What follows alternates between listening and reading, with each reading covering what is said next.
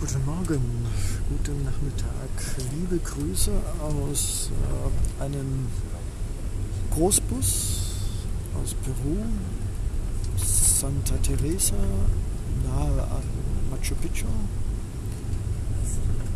Seit sieben Stunden fahren wir mit äh, außergewöhnlichen Einblicken über die Fahrkünste peruanischer Busfahrer gebauten Brücken, schroffen Felsen, die jederzeit auf den Wagen fallen könnten und noch tiefere schroffere Abhänge, die nur wenige Zentimeter von den Rädern entfernt sind. Ja, allein diese Busfahrt ist äh, etwas Außergewöhnliches mit europäischen Verhältnissen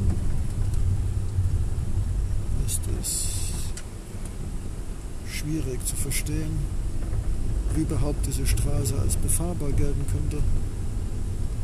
Und mein Magen, muss ich gestehen, nach sieben Stunden mit zwei Pausen ab 20 Minuten und Wi-Fi äh, sehnt sich nach Ruhe und nicht einem ständigen Serpentin fahrenden links, rechts, rechts, links, schaukeln wie auf hoher See. Ich bin sehr stolz. Wissend, was auf mich zukommen könnte, würde, sollte, nur zwei Bananen, Maca in heißem Wasser aufgelöst und nüchtern. Der Magen hat genug mit den gravitationstechnisch bedingten Schwingungen zu tun, dann muss ich ihn nicht noch mit fester Nahrung belasten. Für beide Seiten ein guter Deal wenigen Minuten werde ich in Santa Teresa sein.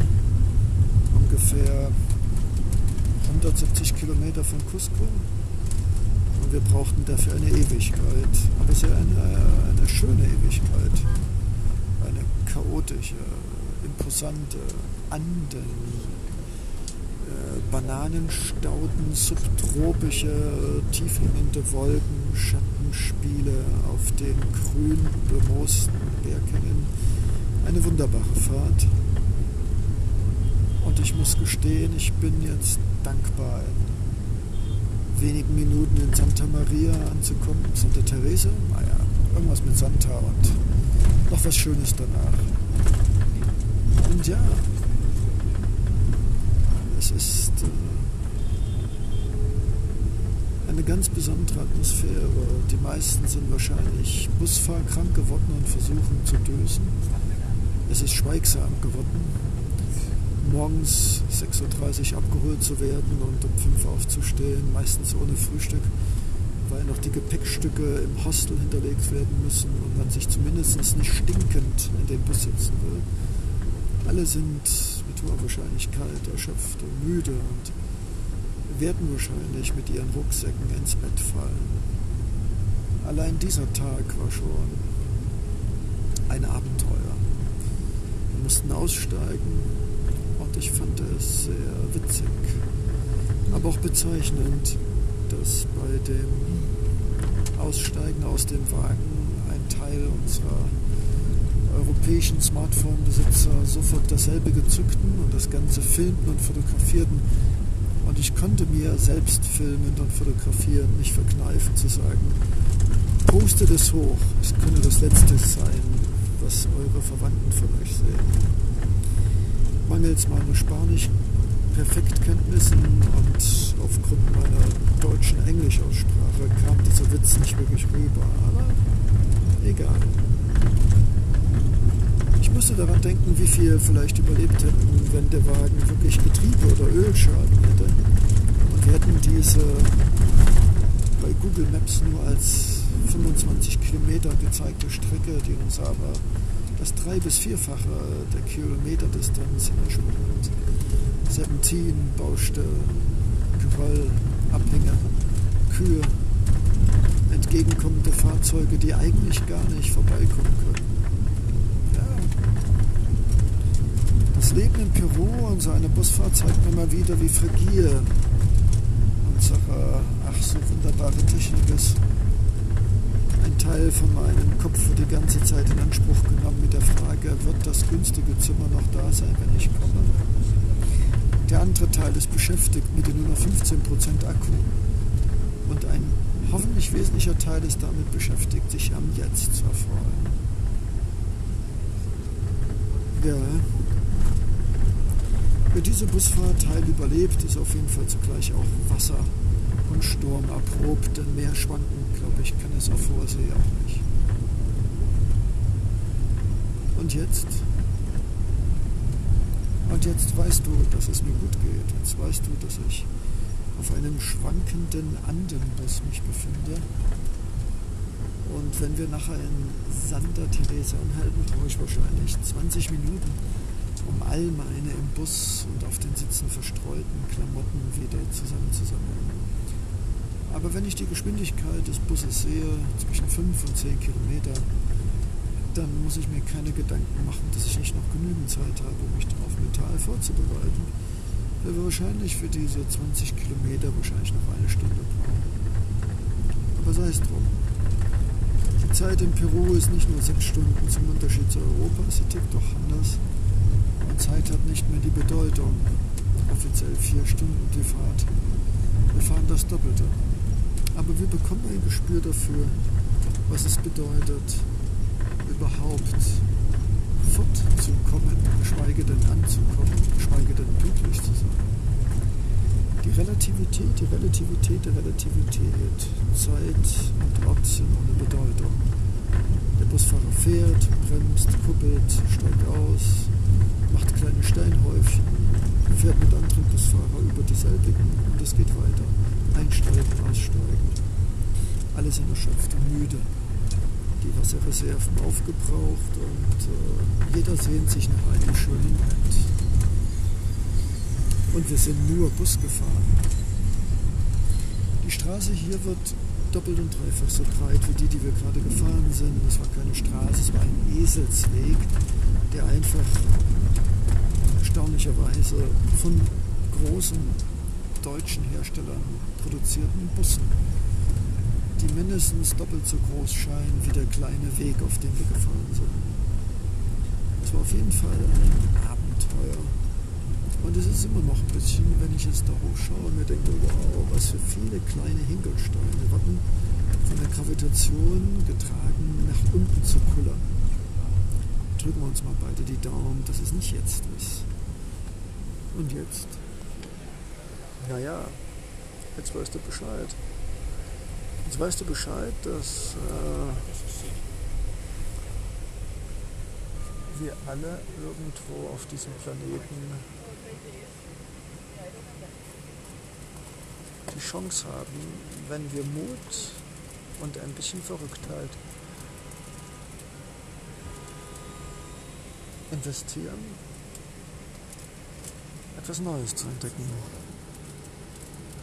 Wir stehen die Straße ist einseitig gesperrt, es wird gehupt. Auch etwas Typisches. Wahrscheinlich von Europa eingebrachtes Hubvirus. Denn es ist schwachsinnig zu hupen, weil der nette Herr in total orange inklusive Nackenschutz wartet, dass auf dieser zu engen Straße die entgegenkommenden Fahrzeuge vorbeigelassen werden. Aber Selavi, das Leben ist schön.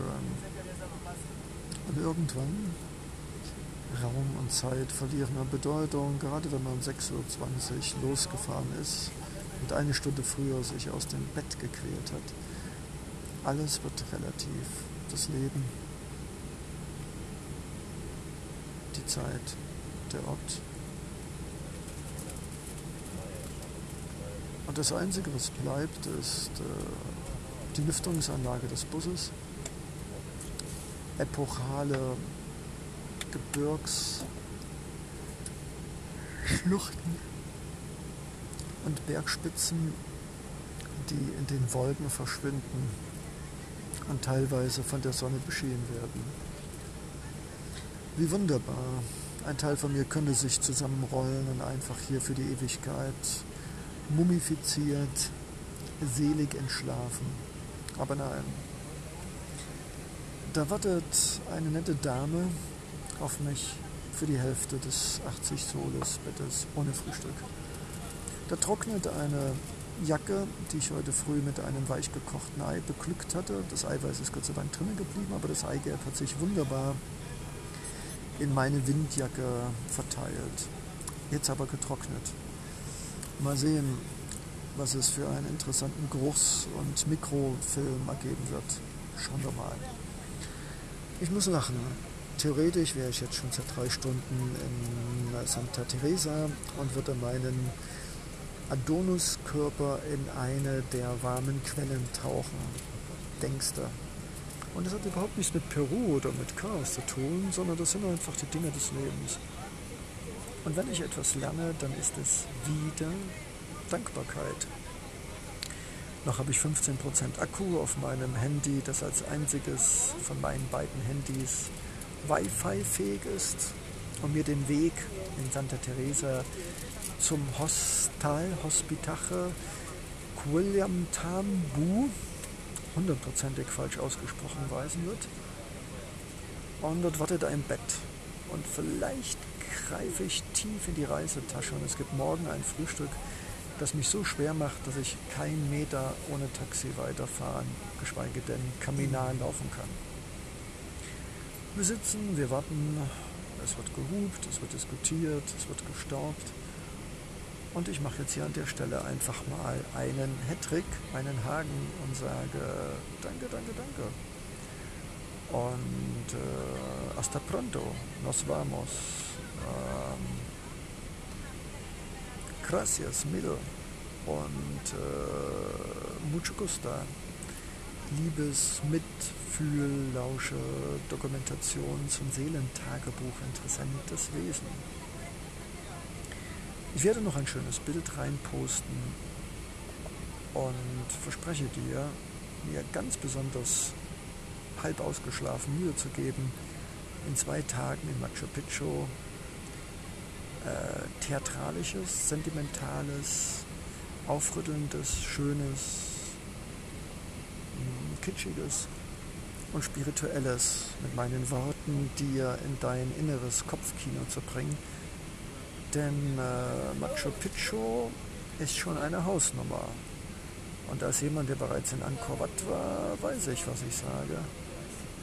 Und ich freue mich. Drück mir die Daumen, dass es nicht wenig oder gar nicht regnet.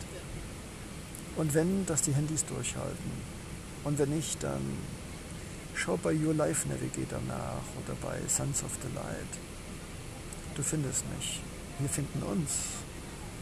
Und ich finde hoffentlich dich mit meiner Stimme, mit meiner Energie, mit meinem Herzen und mit meinem heute etwas heiseren, brummelnden, einschläfernden, aber trotzdem aus dem tiefsten Herzen kommenden Podcast Nos vamos, Santa Teresa.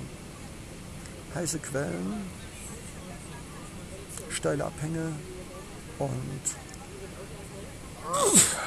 genau, Machi, Macho, Picho, hasta pronto, Leonardo, secondo, yeah.